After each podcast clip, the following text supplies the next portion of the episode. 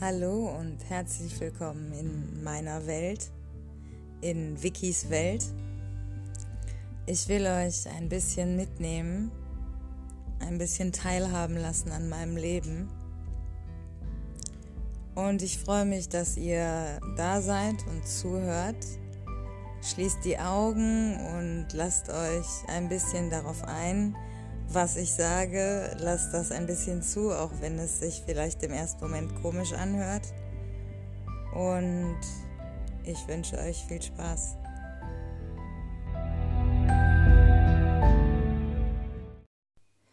Hallo und herzlich willkommen zur 66. Folge von Wikis Welt. Ich möchte diese Folge ganz speziellen Leuten widmen, und zwar könnt ihr euch noch erinnern, wie ich im November, Dezember, Januar, auch noch ein bisschen Februar so ein richtiges Tief hatte. Wenn ihr jetzt sofort wissend nickt, dann seid ihr gemeint. Ich habe nämlich festgestellt, also es geht in dieser Folge so ein bisschen darum, dass wir jetzt gerade die Früchte dieses Tiefs ernten, denn wir befinden uns wieder in einem Hoch. Und ähm, mir ist dann aufgefallen, als ich mir nochmal die Statistiken angeguckt habe, dass zu der Zeit es viel weniger Klicks gab und dass die Folgen aus der Zeit auch im Nachhinein immer noch wenig, weniger Klicks haben als die Folgen aus, aus guten Phasen in meinem Leben. Das heißt also, Leute wollen eigentlich lieber an positiven Dingen teilnehmen als an negativen. Was interessant ist, weil eigentlich ist ja laut Clickbaiting Negatives etwas, was unsere Aufmerksamkeit eher ähm, fesselt. Aber das scheint sich eben gerade zu ändern und das ist spannend, ja. Und diejenigen, die jetzt aber treu durchgehört haben, die haben das natürlich auch getan, weil sie vielleicht eine engere Bindung zu mir verspüren oder äh, warum auch immer, vielleicht ist es auch eine Art von Schwingung oder die Überschriften waren in der Zeit auch vielleicht nicht so prägnant oder die Zusammenfassungen. Ähm, ist bestimmt eine, eine Wechselwirkung aus ganz vielen Aspekten. Aber es gibt eben auch Leute, die wirklich jede Woche die Folge hören und die eben genau wissen, was so bei mir abgeht. Und ich weiß das sehr zu schätzen, wenn von diesen Leuten Feedback kommt, weil die mich natürlich viel besser kennen als jemand, der nur gelegentlich hier reinhört. Ist jetzt auch kein Appell, das irgendwie zu tun, wenn ihr nur gelegentlich hört, ist auch fein. Aber ja, diese Leute, die da in der Zeit eben auch treu durchgehört haben, denen möchte ich diese Folge heute widmen und euch auch sagen, wenn ihr das aus eurem eigenen Leben kennt, dann kann ich jetzt mit dieser Folge heute ganz klar sagen, es gibt eben dann auch wieder diese Hochphasen und das ist dann, wenn man diese Tiefs für Weiterentwicklung nutzt, es wird eben jedes Mal besser und krasser. Ja, und deswegen möchte ich, ich raschel hier schon die ganze Zeit mit meinem Notizzettel rum, ich versuche das mal zu unterlassen, Entschuldigung der aufmerksame Hörer, die aufmerksame Hörerin, die da man weiß direkt, ob ich, ob ich, ob ich überfordert bin oder nicht. Und ja, ich bin diesmal auf jeden Fall sehr überfordert. Ich möchte euch heute die Geschichte mit Uschi erzählen. Ich weiß noch nicht, ob es Uschi 2 wird, weil nicht jede Frau oder nicht jeder Mann, die äh, irgendwie einmal, zweimal in meinem Leben auftauchen, kriegen sofort eine Nummer. Ja, hier auch wieder Fans wissen Bescheid. Ähm, es dauert eine Weile, bis ich das Gefühl habe, dass jemand da wirklich äh, längerfristig in meinem Leben stattfindet. So und auch wenn ich bei der neuen Uschi da gute Chancen für sehe, muss das einfach erstmal die Zeit zeigen. Trotzdem möchte ich ein bisschen erzählen. Meine, meine gute Arbeitskollegin, ähm, auch meine offizielle Lesbenberatung tatsächlich, weil sie ist Lesbe und das bedeutet, sie weiß schon länger, dass sie auf Frauen steht und sie hat auch mehr Erfahrung, was das angeht, als ich.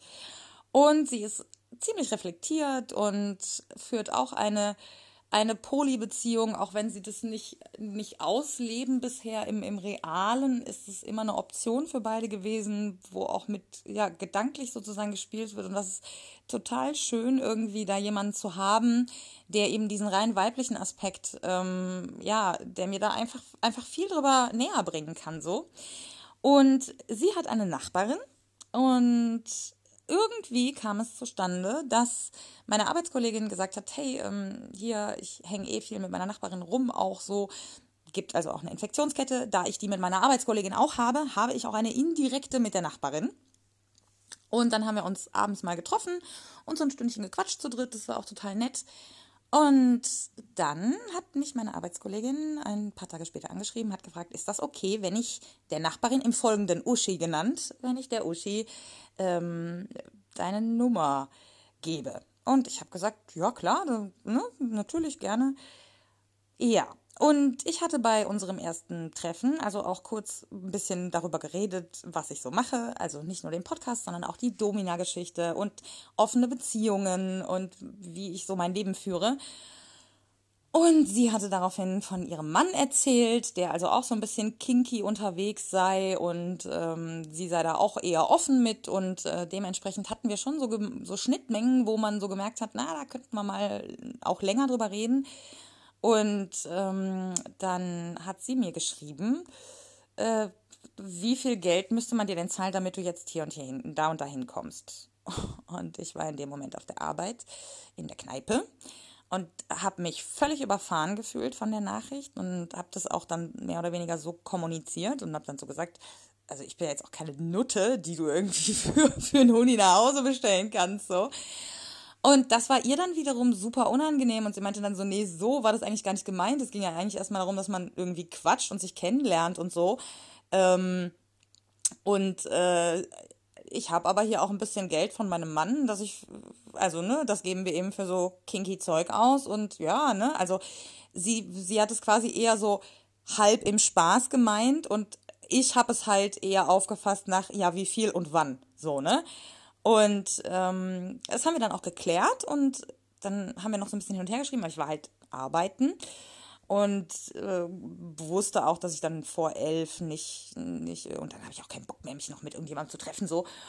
Und dann habe ich gesagt, ja, hm, wir können ja mal irgendwie einen anderen Tag schauen, ob es irgendwie passt, so. Und dann hat sie nochmal zurückgeschrieben, dann habe ich am nächsten Tag nochmal geantwortet und da kam dann aber von ihr nichts mehr zurück und dann war auch okay. Und ich weiß nicht warum, aber Freitagmittag habe ich mir gedacht, ach, ich schicke ihr mal meinen Nudes-Ordner. Ich habe auf Flickr einen Ordner angelegt, wo ich, wo ich Nudes drin poste. Ich kann ja mal den Link dafür in den Podcast in die Description packen. Ja, die sind gratis. Das ist meine Werbeplattform, könnte man sagen.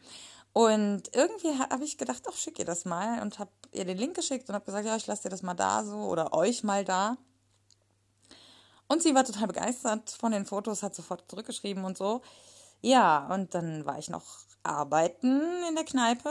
Wir machen ja Essen to go am Wochenende.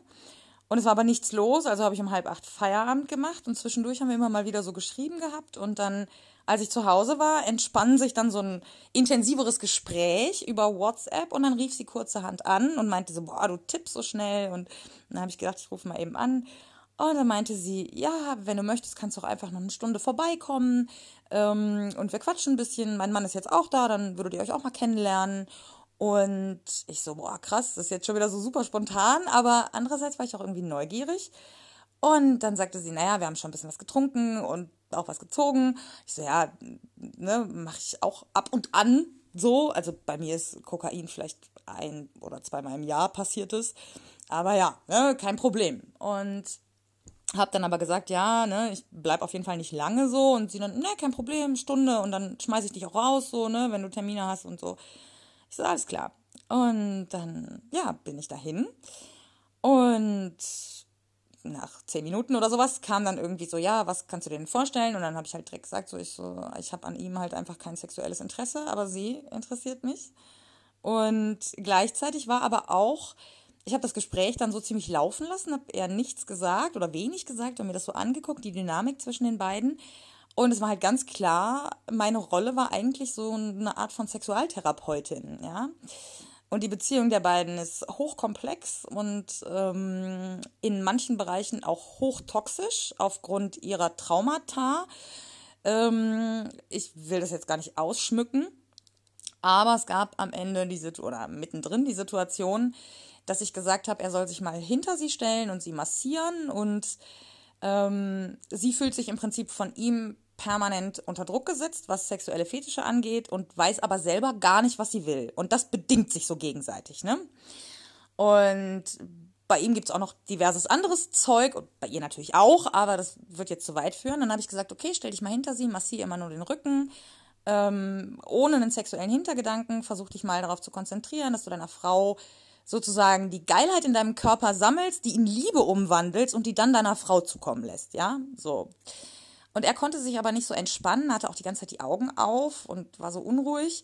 Und ich habe so über überm, überm Eck vom Tisch gesessen und sie hatte so meine Hände in ihren Händen und dann habe ich irgendwann ihm die Augen verbunden mit meinem Schal und habe gesagt, so, jetzt konzentriere dich mal wirklich, ne? Und währenddessen habe ich mit ihr geredet und habe sie gefragt, was willst du? Und sie hat die ganze Zeit nur aufgezählt, was an seinen Fetischen er permanent an sie ranträgt, was sie eigentlich nicht will. Und dann habe ich gesagt, okay, das haben wir jetzt verstanden, aber jetzt möchte ich gerne von dir hören, was du willst. Und sie konnte nicht wirklich richtig was sagen. Und ich habe dann aber auch gemerkt, dass er sich zwischendurch auch schon darauf eingelassen hat, was halt spannend war. Und dann hat sie sich noch mehr entspannt und ich habe sie dann, also ich habe sie schon angebaggert, das kann man schon so sagen. Und dann meinte sie irgendwann so, wenn du mich jetzt nur nach der jetzigen Situation fragst, dann krass kann ich gerade sagen, dass einfach alles so gut ist, wie es ist. Und dann haben wir uns geküsst. Und in dem Moment ist er so ein bisschen ausgerastet, also verbal nur so, und hat den Schal so abgenommen, ich muss jetzt mal rauchen hier und ah. Und er meinte dann, das wäre, weil sie nicht hätte sagen können, was sie will. Das war aber Minuten davor. Und er ist tatsächlich erst bei dem Kuss äh, komisch geworden.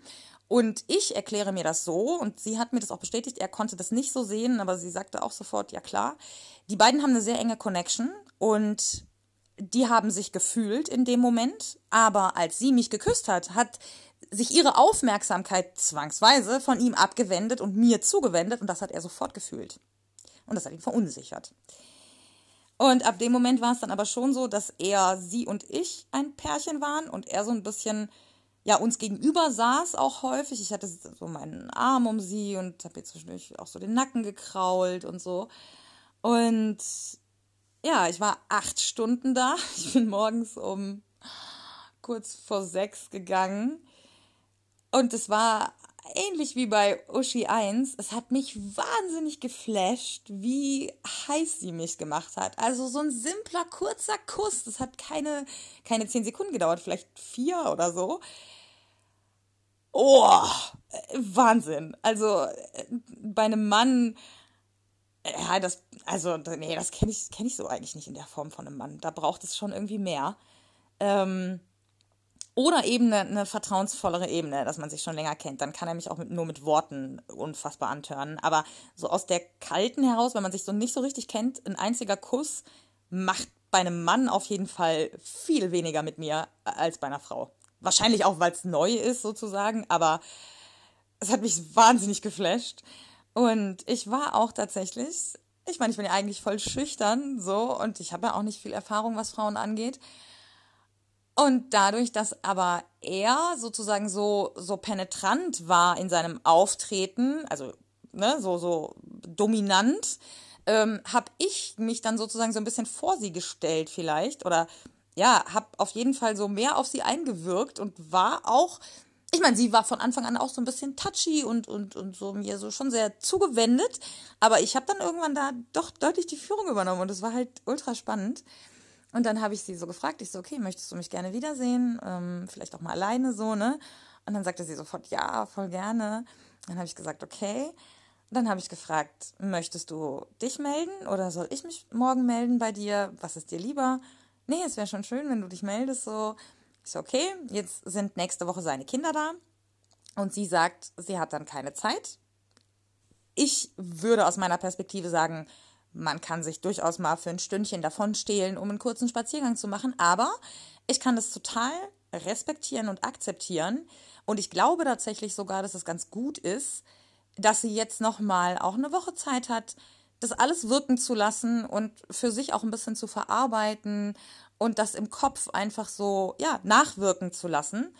Ähm, ich finde das total gut tatsächlich. Und ich glaube, dadurch, dass er permanent seine, seinen Fetisch oder seine Fetische an sie heranträgt und sie damit sozusagen dauernd unter Druck setzt, ist das Gegenteil, nämlich komplett den Druck rausnehmen, für sie das Beste, was ich machen kann. Und dann haben wir uns, als wir uns verabschiedet haben, als sie mich zur Tür gebracht hat, haben wir uns dann auch nochmal geküsst und so umarmt und so. Und dann ähm, habe ich so gesagt, irgendwie, keine Ahnung, wie horny ich bin und so. Und dann meinte sie so, ja, schon irgendwie auch. Und weiß ich nicht. Und dann habe ich gesagt, naja, ich bin ja jetzt noch alleine zu Hause. Ich kann ja noch Dinge tun, bevor ich schlafen gehe. Und vielleicht an dich denken so. Und ja, ich habe ihr von Hakan 6 erzählt. Und tatsächlich habe ich ihr dann irgendwann auch so, in, so Sachen ins Ohr geflüstert, was er mit mir macht oder was, was ich mir vorstellen könnte, wie mich das anmachen würde, wenn ich sehen würde, dass er sie fickt sozusagen. Und das hat sie auf jeden Fall getriggert. Ich habe ihr das Video gezeigt. Ähm, ich habe ja ein, eine kurze Sequenz davon online gestellt und ich habe sie ihr in voller Länge gezeigt und ja, sie meinte schon so, ja, okay, krass und so. Also es hat sie schon definitiv auch angetörnt. Und ja, ich bin dann nach Hause gelaufen. Sie wohnt nicht weit von hier, irgendwie 15, 20 Minuten zu Fuß. Und jetzt kommen wir. Ich weiß nicht, wie lang die Folge heute wird. Es ist ein bisschen viel passiert, Freunde. Mm. Deswegen, es gibt bestimmt Überlänge. Ich habe noch nicht viele Punkte vom, vom To-Do-Zettel abgestrichen hier. Ähm, das Witzige war, ich hatte das totale Bedürfnis, das sowohl Hakan 6 als auch Uschi 1 zu erzählen. In total unterschiedlicher Kommunikation. Also Hakan 6 habe ich eine relativ auf, auf, auf die very basic things zusammengepresste Nachricht bei WhatsApp geschickt. Also wirklich ein paar Sätze so. Ähm, und er hat dann nur zurückgeschrieben, irgendwann am mittags oder so, okay, klingt interessant, ähm, heb dir das auf, ich rufe dich morgen Mittag an, dann will ich mehr hören. Wir hatten jetzt die letzten Tage relativ wenig Kontakt, was auch okay war. Ich wusste auch, dass er viel Stress hat auf der Arbeit und jetzt in Berlin war. Und Uschi 1 habe ich eine sieben Minuten Sprachnachricht geschickt. und das ist so typisch Frauen, ne? Jedes Detail erzählt. Und dann kam eine minutenlange Sprachnachricht zurück und dann habe ich nochmal, also wir schicken uns immer so Mini-Podcasts, weil sie nicht gerne telefoniert und tippen finde ich halt wahnsinnig anstrengend. Und dadurch haben wir uns dann auf so Sprachnachrichten geeinigt, die dann auch durchaus mal wirklich jede Art von Rahmen sprengen, wenn wir was loswerden müssen. Aber wir hören uns das halt auch total gern vom anderen an. Und das ist dann wie so ein Mini-Podcast. Also ich habe dann auch so ein bisschen das Gefühl, dass sie hier ist tatsächlich. Und ja, seine Reaktion war eben dementsprechend anders. Bei ihm ist es so, wir telefonieren alle paar Tage und dann durchaus auch so 20 Minuten, 30 Minuten. Jetzt heute haben wir über eine Stunde telefoniert. Ähm, und normalerweise sehen wir uns auch ein wahrscheinlich ein bisschen öfter, als ich, als ich jetzt Uschi 1 sehe, einfach aufgrund der größeren Entfernung. Und ja, das ist so interessant zu beobachten, wie unterschiedlich die Kommunikationswege da sind, aber dass eben die Gemeinsamkeit ganz klar ist, ja, ich will, dass das bei, also ich will beide an meinem Leben teilhaben lassen. So, und ich will das beiden erzählen und, und loswerden, was das mit mir macht, so. Ähm, was auch total schön war, war die Tatsache, dass ich nicht eine Millisekunde gedacht habe, dass Uschi 1 sich jetzt dadurch bedroht fühlt oder Angst hat, dass das mit uns irgendwie weniger wird oder äh, die, die, die andere Uschi ihr was wegnehmen könnte von mir. Ich, ich wusste sofort, dass sie das total feiern würde und mich, sich für mich freuen würde.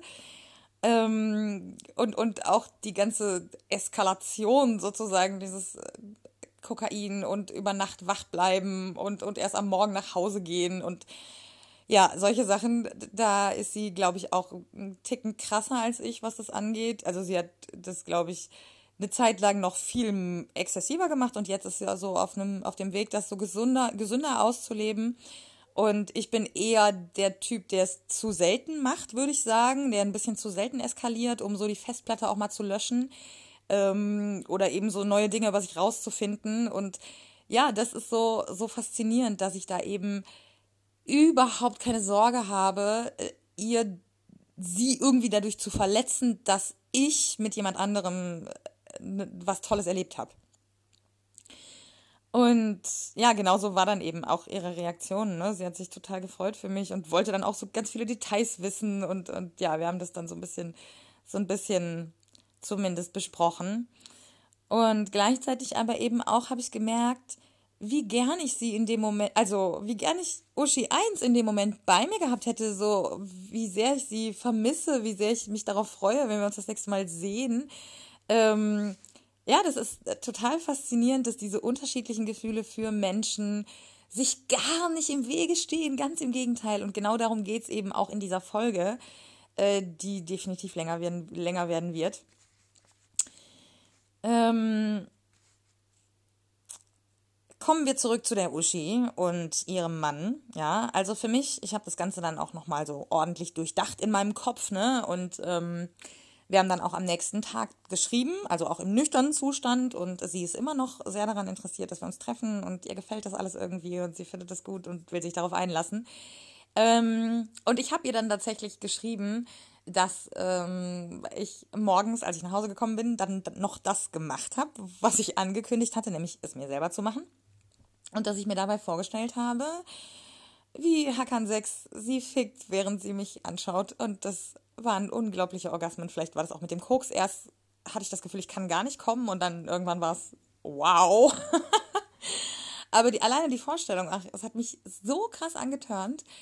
Und das habe ich ihr geschrieben und sie hat sich erkennbar darüber gefreut und ihr hat es auch deutlich gefallen. Und ja, meine Einschätzung, wie das Ganze also weitergehen kann, ist im Grunde eigentlich, es gibt drei verschiedene Szenarien. Es gibt Szenario A, sie entwickelt sich nicht weiter, weil sie merkt, dass ihren Mann das überfordern würde und bleibt sozusagen in diesem halbtoxischen Ding gefangen. Dadurch würde ich aber meinen Respekt vor ihr verlieren und wäre dementsprechend nicht mehr scharf auf sie. Also hätte kein Verlustgefühl, wenn das mit uns dann nicht funktioniert. Szenario B, sie entwickelt sich weiter, eher nicht, dann wird sie sich früher oder später trennen ja, weil er ihre Entwicklung dann behindert. Was dann aus uns wird, mal schauen. Aber auch da habe ich keine Verletzung bei. Szenario C. Sie entwickelt sich weiter. Das löst bei ihm einen Impuls aus. Auch er entwickelt sich weiter. Die beiden bleiben zusammen. Und ich habe auch mit ihr eine Beziehung. Ähm, oder was auch immer, wie man das definieren möchte dann. In keiner Art und Weise gibt es für mich irgendein Problem. Ja, und deswegen habe ich entschieden, mich da auf jeden Fall drauf einzulassen. Sie ist unglaublich ähm, sexy und diese Sexiness setzt sich zusammen aus, aus ganz vielen verschiedenen Aspekten. Ähm, da ist zum einen einfach, dass sie so rein körperlich attraktiv ist. Sie hat eine tolle Figur, sie hat ein sehr hübsches Gesicht, vor allen Dingen eine natürliche Schönheit. Sie war absolut ungeschminkt und ich konnte nicht aufhören, sie zu beobachten und mir ihr Gesicht anzuschauen so. Dann ist mir aber später aufgefallen, als ich das nochmal so durchdacht habe, warum ich das so faszinierend fand, dass es eben vor allen Dingen daran liegt, dass sie ihre Gefühle total ausdrücken kann in ihrem Gesicht. Du siehst immer, wie es ihr geht. Und das finde ich so faszinierend. Und das sagt man ja häufig auch über mich. Also die Leute, die jetzt mit mir persönlich interagieren, sind die wenigsten von euch, weiß ich. Deswegen, ja, war ein bisschen komisch formuliert. Aber tatsächlich höre ich das sehr häufig, dass Leute sagen so, boah, krass, in dir kann man lesen wie in einem offenen Buch so. Und, und selbst wenn du nichts sagst, sieht man dir das schon an. Und sie ist da ähnlich und das fasziniert mich wahnsinnig.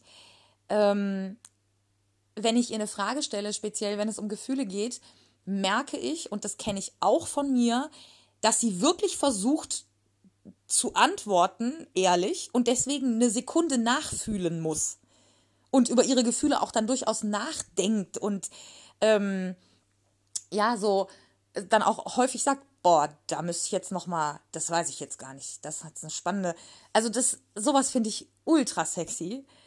Ähm, gleichzeitig, sie ist eine wahnsinnige Powerfrau auf der einen Seite, unheimlich stark und unheimlich ähm, auch sich ihrer selbst gewiss, ja, und das, das ist eben auch sexy. Andererseits wahnsinnig verletzlich, wahnsinnig unsicher und gefangen in diesem, ich weiß nicht, was ich will und ich mache die Erfüllungsgehilfin für meine Partner.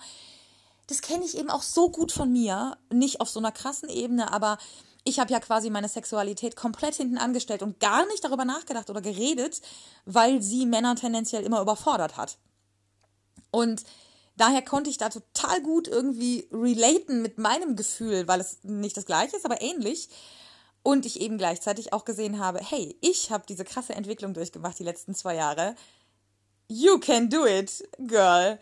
Also ich habe diese wahnsinnigen Chancen bei ihr gesehen und auch die Möglichkeit gesehen, dass ich ein, ein, ein kleiner Antrieb sein könnte oder ein entscheidender Impuls oder irgendwie, ja, dazu beitragen könnte, dass sie diese Entwicklung macht. Und das wiederum hat mich dann auch angemacht.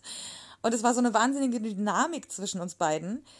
Ähm, dann kommt natürlich noch hinzu, dass meine Arbeitskollegin, zu der ich ein relativ enges und vertrauensvolles Verhältnis tatsächlich habe, obwohl wir gar nicht so den krass vielen Kontakt haben, sie auch schon lange kennt. Und ich habe dann meine Arbeitskollegin am nächsten Tag, weil ich ja arbeiten musste, in die Kneipe zitiert ähm, und habe dann da mit ihr geredet, während ich meinen Telefondienst geschoben habe. Und das nochmal alles irgendwie so mit ihr versucht, ähm, ja, mir auch nochmal eine Einschätzung ihrerseits abgeholt, so, ne? Und dann habe ich aber festgestellt, dass, und das ist so spannend auch an Polyamorie oder Beziehungsanarchie, Kennt ihr das, wenn ihr jemand kennenlernt, der ein guter Bekannter von einem engen Freund oder einer engen Freundin von euch ist? Dass ihr so sofort so ein bisschen dieses Vertrauensgefühl habt, weil ihr euch denkt, naja, der Mensch, mit dem ich hier gerade eng befreundet bin, der schätzt ja andere gut ein. Und wenn der sagt, derjenige ist cool, dann kann ich, also das wird kein absolutes Arschloch sein. Ne? So. Und das ist eben in dieser Konstellation total gegeben, auf beiden Seiten. Ne? Die, die Nachbarin, also die Uschi, weiß durch meine Arbeitskollegin, okay, ich bin ganz cool, sonst würde meine Arbeitskollegin nicht positiv über mich sprechen. Ich weiß von meiner Arbeitskollegin, die Nachbarin, die Uschi, ist ganz cool, sonst würde nämlich meine Arbeitskollegin nicht immer wieder Zeit mit ihr verbringen wollen. Ja. Und ja, das ist ähm, spannend. So. Dann gab es ja heute ein langes Telefonat mit Hakan 6. So.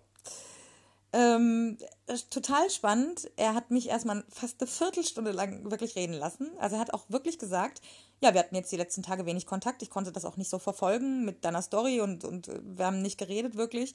Erzähl mir erstmal, was los ist. Sag mir, wie es dir geht, was passiert ist. Und das ist so geil, weil ich einfach merke, ich bin 100%ig ich selber. Ich halte nichts zurück. So. Und ich bin ich bin so euphorisch im Moment, weil es mir so gut geht. Und genauso habe ich denen das auch gesagt. Ich habe gesagt, ich bin unfassbar glücklich. Ich bin so glücklich, dass wenn Menschen mich fragen, wie geht's dir, ich mich fast schon dafür schäme, wie gut es mir geht, weil ich mir denke, du arme Sau, dir geht's auf gar keinen Fall so gut wie mir. Ähm, und das habe ich ihm auch gesagt. Und das Witzige war, seine Reaktion war, oh, ich fühle mich geschmeichelt. Und im ersten Moment könnte man denken, wie unfassbar arrogant, ja, weil er automatisch davon ausgeht, dass äh, der Grund für, mein, äh, für meine Glückseligkeit nur er ist. So ist es aber gar nicht, ja, so hat er das nicht gemeint und so ist es bei mir auch gar nicht angekommen. Und deswegen möchte ich jetzt nochmal so ein bisschen über, über Hakan 6 und mich reden. Ich habe ihm Genau, also wir haben unter anderem über, über, über unsere Beziehung zueinander gesprochen und darüber, warum das so gut funktioniert mit uns. Und dann habe ich gesagt, ich glaube, wir haben einfach sehr viele Gemeinsamkeiten, was Werte angeht, was ähm, Konzepte angeht, wie man Dinge angehen sollte. Ja, sehr viel ehrliche Kommunikation, ähm, keinen Einschränken und so weiter äh, Flüchtlinge ertränken ist eher uncool, äh, äh, ne, solche Sachen so, ja. Und auf der anderen Seite gibt es aber auch ganz große Unterschiede zwischen uns. Und diese Unterschiede sehen wir aber als Chancen und reiben uns daran nicht kaputt. Und da habe ich dann, da meinte er dann so, okay, wie meinst du das? Und dann habe ich gesagt, ja, so ein ganz typisches Beispiel ist, ich würde sagen, ich bin viel emotionaler als er. Und er war sofort so, ja, 100%ig gebe ich dir total recht. So. Und dann habe ich gesagt, so, jetzt guck. Wir, wir sehen das als Ergänzung. Ja, wir ergänzen einander. Und er war dann immer noch nicht so richtig, hat das immer noch nicht so richtig verstanden. Und dann habe ich so gesagt, guck mal, ich, ja, bin extrem emotional und muss das irgendwie rauslassen sozusagen. Und normalerweise wäre das äh, total schwierig mit dir. Dadurch, dass wir aber so offen und direkt kommunizieren und du so bist, wie du bist, so sehr mit dir selbst im Reinen, dass du überhaupt nie versuchst, mich runterzuziehen, um dich selber aufzupuschen sozusagen, kann ich mich auf diese Rationalität total einlassen und nur deshalb ordne ich mich dir im Alltag so unter. Und er so, wie jetzt? Ich so, ja, guck mal, du hast mir damals geschrieben, ich würde sagen, oder ich möchte die Telefonate, die wir führen, damals, als wir uns kennengelernt haben, haben wir fast jeden Tag telefoniert, auch manchmal stundenlang. Und als wir dann unser erstes Treffen hatten, hat er danach geschrieben, ich möchte die Telefonate mit dir reduzieren, damit sie was Besonderes bleiben. Und das war eine ganz klare Ansage, eine ganz rationale Ansage, aber eben auch gut begründet und offen und direkt kommuniziert. Und in dem Moment habe ich gemerkt, alles klar, er kann das. Er kann mit dir als sehr emotionalem Menschen sehr gut umgehen, weil er eben sehr empathisch ist. Er fühlt meine Emotionen, weil ich sie auch gut kommunizieren kann. Und er kann damit umgehen auf einer rationalen Ebene, indem er mir seine Schritte, die er in seiner Führung ergreift, eben auch klar erklärt. Und dadurch kommt zustande, dass immer er derjenige ist, der sagt, okay, jetzt telefonieren wir. Wenn ich natürlich nicht kann, geht es nicht. Aber ich rufe ihn jetzt nicht einfach so an ja, weil er meistens beschäftigt ist. Wohingegen ich permanent am Smartphone hänge und meistens Zeit habe für ein Telefonat. er meldet sich auch meistens. Er ist derjenige, der meistens schreibt. Und das ist cool. Es ist für mich total entspannend, weil dieser permanente Kontrollzwang normalerweise bei mir Folgendes macht. Ich mit meiner Emotionalität bin permanent unsicher, wie viel Kommunikation ist jetzt richtig. Das heißt, ich gucke permanent, wann haben wir das letzte Mal geschrieben, wie fühle ich mich jetzt gerade, äh, habe ich das Bedürfnis, ihm zu schreiben, wenn er mal länger nicht schreibt, warum schreibt er nicht? Er hat bestimmt irgendwas und redet da nicht drüber, weil der andere vielleicht auch sehr emotional ist und nicht so sehr mit sich im Reiten. Dadurch, dass Hakan 6 überhaupt nicht emotional ist und sehr mit sich im Reinen, weiß ich, er kommuniziert, wann er Zeit hat, er kommuniziert, wenn es ihm nicht gut geht, er kommuniziert, wenn er ein Problem mit mir hat oder mit etwas, was ich tue. Ich kann mich entspannen. Ich kann mich total entspannen und mich auf diese Führung komplett einlassen. Und er ist ultra begabt darin, Menschen zu führen, aufgrund dieser ganzen Aspekte und genießt es total.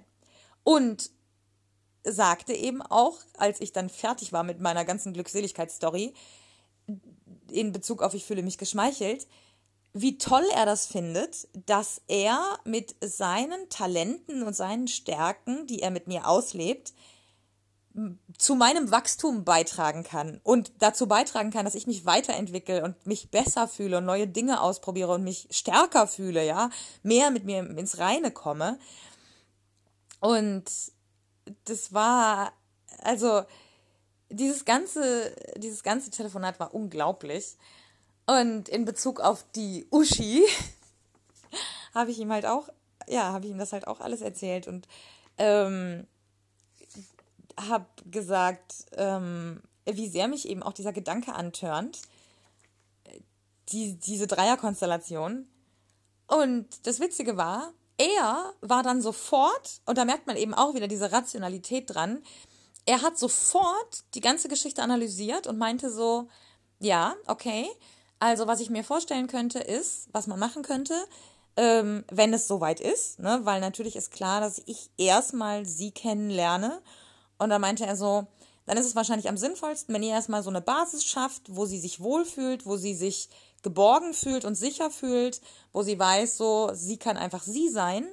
Und dann können wir mal ein Treffen zu dritt machen, wo man sich erstmal vielleicht nur unterhält. Und dann sagt er so, dann würde ich, dann würde ich meine dominante Rolle, die ich normalerweise mit dir so auslebe, mal zurückstellen und würde sagen, ich mache nur das, was sie explizit sagt, was sie haben möchte. Also wenn sie nur reden will, dann treffen wir uns nur zum Reden. Wenn sie währenddessen sagt, boah, ich würde gerne kuscheln, dann kuscheln wir. Wenn sie sagt, ich würde gerne, dass du das und das machst, dann machen wir das und das. Natürlich gibt es auch bei ihm gewisse Grenzen, aber ne, diese, diese, normalerweise ist er ja derjenige, der sagt, so, du machst jetzt das und das und jetzt mache ich das und das mit dir. Und diese Rolle würde er dann aufgeben, um einfach, ja, ihr diesen Raum zu schaffen, sich erstmal selber zu finden und erstmal selber herauszufinden, was sie will. Und das wiederum, also das war dann seine Reaktion auf die ganze Geschichte, und das wiederum hat mich unfassbar angemacht, weil er sofort verstanden hat, warum ich glaube, dass es zwischen ihm und ihr funktionieren könnte. Er ist ultra empathisch und kann extrem gut erspüren, was Menschen brauchen, ähm, ist sehr intelligent und versteht so komplexe Traumata-Dinge und kann sich dann dementsprechend verhalten. Ähm, ich glaube, dass sie sehr devot ist in ihrem Innersten oder einen sehr devoten Part hat, sagen wir es mal so ähm, der eben bis jetzt noch nicht so richtig ausgeschöpft oder, oder erkannt wurde und gefördert wurde. Und Hakan 6 ist jemand, der die Geduld und die Nerven mitbringt, das für sie in ihrem Tempo sich entwickeln zu lassen. Und es geht eben auch nur so gut, weil er mit mir das dann auf einer ganz anderen Ebene ausleben kann und dann bei ihr nicht permanent denkt, oh, warum kann ich jetzt nicht mehr oder fester oder dies, das, jenes, sondern es ist dann vielmehr ein, eine neue Facette an sich selbst entdecken, eine Herausforderung, ja. Und er hat mir dann auch gesagt, dass ich ihr das auf oder ausrichten soll und, und ihr sagen soll, dass ähm, ja, dass er sehr interessiert ist, aber eben absolut keinen Druck machen will, weil es dafür keine Notwendigkeit gibt, dass er das spannend findet und dass er sich für uns beide freut, sozusagen. Und ja, jetzt am Ende, ähm, wir sind, wir sind am Ende, ja, wir sind am Ende. Ich, guck mal, ist gar nicht so eine riesen Überlänge. Ist überhaupt, wie gut ich das jetzt hingekriegt habe. Krass, Alter. Ähm, naja, komm, wir, machen, wir quatschen noch ein paar Minuten. Jetzt habe ich das versprochen, ne? Jetzt quatschen wir noch ein paar Minuten. Ich, ich, ich ziehe das noch ein bisschen in die Länge, Freunde. Wir machen ein bisschen länger. Ähm, genau. Also, äh, zum Thema Ausrichten, ne? Das ist ja auch so eine Art der indirekten Kommunikation, die dann manchmal zwischen drei Leuten erstmal anfängt, sozusagen, so wie das bei, bei Uschi 1 und Hakan 6 ja eben auch ist, ähm, dass wir, also die beiden haben ja keinen direkten Kontakt miteinander, sondern sie sagt mir, sag Hakan 6, er soll ein Foto davon machen, wie du vor ihm kniest und er macht das und schickt es mir und ich schick's ihr und so geht es eben über mich sozusagen, was die beide auch wollen. Das hatten wir in der letzten Folge, glaube ich, schon. Und zum Thema indirekte Kommunikation möchte ich jetzt noch sagen, dass ich sie gefragt habe, also dass ich die neue Uschi gefragt habe, ob es okay ist, wenn ich im Podcast über sie rede, dass ich sie kennengelernt habe. Und sie hat dann wieder kurz überlegt und meinte dann so, oh ja, das würde ihr gefallen. Dann habe ich gefragt, möchtest du dir die Folge anhören? Und dann war wieder so eine Sekunde, ah, okay, was macht das mit mir? Und dann war so ein Lächeln zu sehen und dann meinte sie so, ja, doch schon, das, das will ich auf jeden Fall dann auch hören. Und ich werde dir also, ich spreche dich jetzt mal direkt an, Uschi. ich werde dir also gleich, wenn die Folge fertig ist, werde ich dir diesen Link schicken. Und ich habe mir überlegt, dass ich, ja, dass, dass sich dieses sich Zeit lassen ähm, auch für mich total gut ist. Und einfach zu schauen, was macht es jetzt mit einem in den kommenden Tagen und vielleicht auch ab und an mal bei WhatsApp zu schreiben. Ähm, das, ja, das, das finde ich, finde ich total gut. Und ich habe sehr, sehr große Lust darauf, dich kennenzulernen und einfach zu gucken, wie sich das entwickelt zwischen uns. Ähm, und dann möchte ich das Gleiche auch nochmal zu Hakan 6 sagen. Wir haben vorhin, also sein erster Kommentar oder einer der ersten Kommentare war auch in Bezug auf ihre Geschichte, wie traurig, dass eine Frau, ähm, Uschi wird nämlich nächste Woche 40, wie traurig, dass eine Frau so lange keinen Zugang oder so wenig Zugang zu der eigenen Sexualität hat. Und ich habe dann gesagt, ey, sieh das doch eher so, es ändert sich endlich was. Ich sehe das nämlich nicht nur bei mir und bei der Uschi, sondern ich sehe das auch bei Uschi 1 und bei ganz vielen anderen Frauen, ja. Je jünger die Frauen sind, umso weniger krass ist das Trauma im Normalfall, im Schnitt natürlich nur. Aber je älter die Frauen sind, umso mehr bricht auch bei denen gerade was auf, ja. Und das sehe ich eben auch an der Tatsache, dass ich eben auch viele ältere Hörerinnen und Hörer habe, die vielleicht nicht unbedingt so viel auf Instagram mit mir kommunizieren, aber die sind da und ich weiß, dass ihr da seid und ich freue mich, dass ihr zuhört und dass ihr hier auch was mitnehmen könnt. Und dann habe ich so zu ihm, äh, dann habe ich zu Hakan 6 am Telefon eben gesagt, dass ich das viel eher so feiere, dass sich das so verändert und dass ich mir denke, hey, ich bin Teil dieser Bewegung, bevor sie Mainstream wird, bevor es normal wird. Und ich kann doch mit meinem Verhalten, speziell weil ich das so öffentlich auslebe über Podcast und Instagram und Telegram und schieß mich tot, kann ich doch viel mehr noch bewegen, kann ich doch viel mehr noch Menschen erreichen und kann viel Positives in dieser Gesellschaft verändern. Und das ist doch was total Schönes. Und ich kann doch mich darüber und auch über mich selber doch freuen, anstatt zu sagen, das ist traurig. Und da hat er mir dann sofort recht gegeben. Und das Witzige ist, und das ist mir erst im Nachhinein klar geworden, ich habe gesagt, guck doch mal, wie offen wir das leben. Und dann ist mir erst klar geworden, dass zwar ich diejenige bin, die euch erzählt, ja, ähm, hier im Podcast und auch bei Instagram und was weiß ich nicht was, Hakan 6 er kommuniziert nicht mit euch, ja, er redet nicht mit euch oder er schickt bei Instagram keine Stories oder sowas, aber indirekt kommuniziert er eben wohl mit euch und es ist ja auch mit ihm ganz klar abgesprochen, dass ich das in die Öffentlichkeit tragen darf. Er, er ist okay damit, dass wir die Videos und Bilder von uns veröffentlichen und ich damit sogar Geld verdienen darf. Ähm, und das ist ja ein gemeinsames Projekt, ja, auch wenn ich diejenige bin, die das nach außen trägt, gestalten wir das trotzdem zusammen, weil es unsere Beziehung ist, die wir gemeinsam gestalten, weil es gemeinsame Dinge sind, die wir entscheiden, was stellen wir wie online. Ich bin diejenige, die es rauspackt, aber gemeinsam wird es geschaffen und gemeinsam wird entschieden, was, was online geht oder was nach außen geht. Und ja, das, ich möchte diese Folge, ich weiß leider noch kein, ich habe noch keinen guten Titel, ähm, ich möchte, ich möchte diese Folge auch so ein bisschen unter unter den, unter das, unter die Fahne der, der Beziehungsanarchie stellen, weil ich einfach merke, dass es zwar dauert, bis man die richtigen Menschen für dieses Konzept gefunden hat, aber wenn das der Fall ist, dann entwickeln sich so großartige Dinge und man kommt so sehr mit sich selbst voran, die anderen kommen voran, ja. Ähm, man kann so viel Positives schaffen, auch wenn man das nicht in einen Podcast verpackt und anderen Leuten unter die Nase reibt. Ähm, ja, und ich möchte euch wirklich, ich möchte euch so gerne dieses Konzept näher bringen und äh, euch dabei helfen, euch selber besser kennenzulernen und dann eben wirklich gesunde Beziehungen ohne Verzicht und Regeln und Einschränkungen einzugehen und jeder von uns hat, egal an welchem Punkt er in seinem Leben steht, die Chance zur Veränderung. Ähm, ich habe heute eine großartige Online-Session mit meinem Langzeitsklaven gehabt. Mein Haussklave war heute Morgen hier und hat meine Küche aufgeräumt.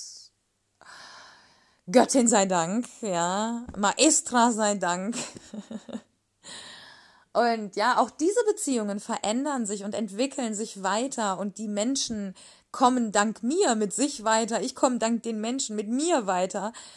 Es ist so großartig und es ist so, es sind so viele Chancen und es ist einfach alles am Ende besser.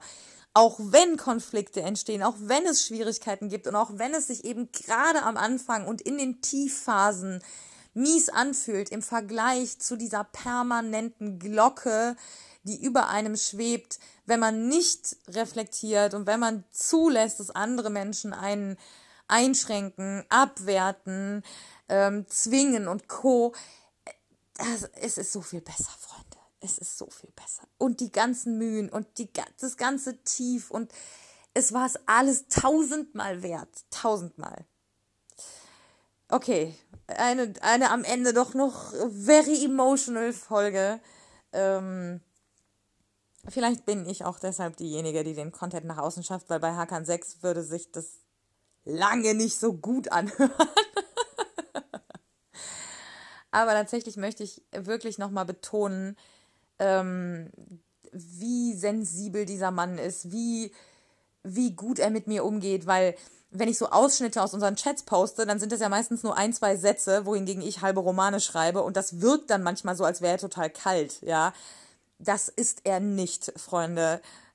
Verschätzt euch da nicht. Dieser Mann ist so großartig und das war so witzig. Ähm, äh, als letztes Beispiel, das habe ich euch, das erzähle ich euch jetzt noch. Ähm, ich habe heute in dem Telefonat, nachdem er etwas sehr Kluges und, und, und, und etwas sehr Reflektiertes gesagt hat in Bezug auf diese mögliche Dreierkonstellation, ähm, äh, habe ich, hab ich einfach gemerkt, wie, wie sehr ich ihm vertraue und wie viele Gefühle da auf meiner Seite sind. Und dann habe ich gesagt, wow, ich kann nicht fassen, wie verknallt ich bin in dich. Und seine Antwort war, ja, das will ich auch schwer hoffen. Und im ersten Moment werden sich jetzt viele denken, wow, was für ein arrogantes Arschloch. Ja. Und wenn man das aus dem Kontext gerissen hört, würde ich euch sogar recht geben. Jetzt betrachtet das Ganze mal aus meiner Perspektive. Ich sehe das so, oder wir sehen das so. Er gibt sich sehr viel Mühe mit mir und er investiert sehr viel seiner Zeit und auch seiner Gefühle und seiner Ressourcen und seiner Energien und Gedanken in mich. Das tut er nicht bei jedem. Und auf Basis dieses rationalen Handelns seinerseits entsteht eine krasse Emotionalität auf meiner Seite, nämlich dieses, also verknallt ist es auch schon nicht mehr. Es ist eher verliebt tatsächlich. Ähm, weil verknallt ist eher so ein bisschen dieses, Ah, ich glaube, da könnte. Verknallt würde ich bei Uschi sagen. Ich bin in Uschi verknallt, ja. Und Uschi 1 und, und Hakan 6 sind schon eher diese Verliebtheitsebenen, weil es eben auch schon diese krasse Vertrauensebene gibt. Ah, jetzt habe ich noch einen interessanten Aspekt, den ich, den ich erzählen kann. Ähm, das machen wir jetzt einfach auch so ein bisschen unstrukturiert, weil ich mich fast schon verabschiedet hätte, aber egal vorhin mit Uschi 1 relativ lange über Mini-Podcasts in Form von Sprachnachrichten bei WhatsApp kommuniziert. Und da ging es dann eben auch um unsere Beziehung, also ihre und meine zueinander. Und wie sehr wir auf diesen Tag warten, wenn wir uns dann endlich wiedersehen und wie sehr wir Bock haben, auch irgendwie, ja, dass sie hier übernachtet, dass wir einfach im Bett liegen nebeneinander und, und dass dann endlich eben auch ein bisschen mehr passiert auf körperlicher Ebene. Und dann habe ich so geschrieben oder, oder geantwortet per Sprachnachricht, dass ich das aber auch voll spannend finde, weil ich mit Männern häufig erst die körperliche Ebene und dann die emotionale, seelisch-geistige habe. Und ich aber eigentlich ja der Typ bin, der das lieber ein bisschen andersrum hätte. Und ja, tatsächlich ähm, finde ich es total spannend, was das jetzt mit mir macht. So. Und glaube auch, dass das für total guten und entspannten Sex sorgt, weil man diese, ex, dieses extreme Vertrauen hat. Und ich halt genau weiß, wenn ich lachen muss in irgendeiner Situation, dann kann ich lachen. Wenn ich wenn ich das Gefühl habe, ah, das fühlt sich gerade gar nicht gut an, dann kann ich sagen, ey, sorry, das fühlt sich gerade gar nicht gut an für mich. Und sie ist okay damit. Und genauso andersherum. Und deswegen ja, weiß ich, ich bin super entspannt. Ich, also ich freue mich total, ich bin auch aufgeregt, aber ich bin eben auch super entspannt, weil ich weiß, das wird einfach gut werden aufgrund der Tatsache, dass wir beide so gut kommunizieren können. Und so ein erstes Mal zu haben, ja, stelle ich mir sehr aufregend vor einfach. Und das ist das alles, was ich euch erzählt habe, sind ja lauter kleine Beispiele dafür, wie sehr ein, ein beziehungsanarchistisches Konzept das eigene Leben und das Leben deiner PartnerInnen bereichern kann, ja.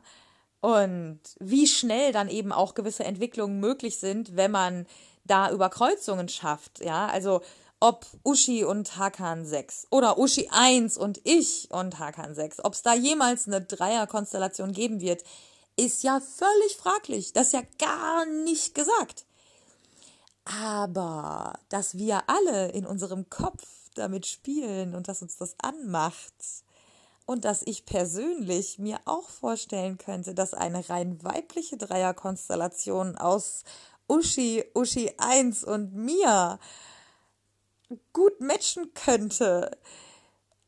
Das ist, das ist geil. Und das ist völlig okay, wenn man Teile davon ausprobiert und vielleicht auch gar nichts oder alles am Ende. Das ist den Moment leben und gucken, was es mit einem macht, gucken, was es mit dem Gegenüber macht, was es mit dem Dritten macht, wenn man das im Kopf durchspielt und sich da so reinzutasten, das kickt so dermaßen, mein Leben ist so voller Adrenalin und gleichzeitig eine, gibt es mir eine extreme Sicherheit. Und diese Kombination, ich könnte heulen, wenn ich darüber nachdenke, was das mit mir macht, weil es so großartig ist. Und ich würde mir, ja, und jetzt fange ich noch an zu heulen, und ich würde mir wünschen tatsächlich, dass mehr Leute sich darauf einlassen und das ausprobieren und, und ähm, diese Art von, von Kicks in einem sicheren Umfeld genießen können. Ja. Und damit machen wir den Sack jetzt zu. 50 Minuten sind hier noch, Freunde. Maske auf, Hände waschen, viel Vögeln und es sich selber machen und meinen Podcast hören. Das sind die Tipps für nächste Woche. Tschüss.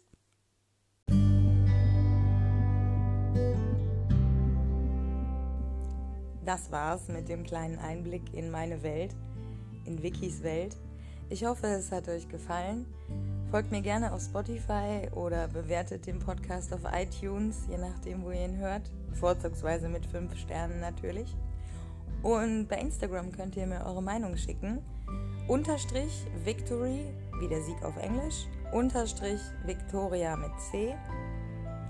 Und falls ihr jemanden kennt, von dem ihr denkt, dass ihn das interessieren könnte hier, dann schickt den Podcast weiter. Kommt entspannt und stressfrei vor allen Dingen durch die Woche. Und denkt daran, dass ihr mindestens ein Highlight in der Woche habt, nämlich diesen Podcast. Jede Woche von Sonntag auf Montag erscheint eine neue Folge von Wikis Welt. Bis bald!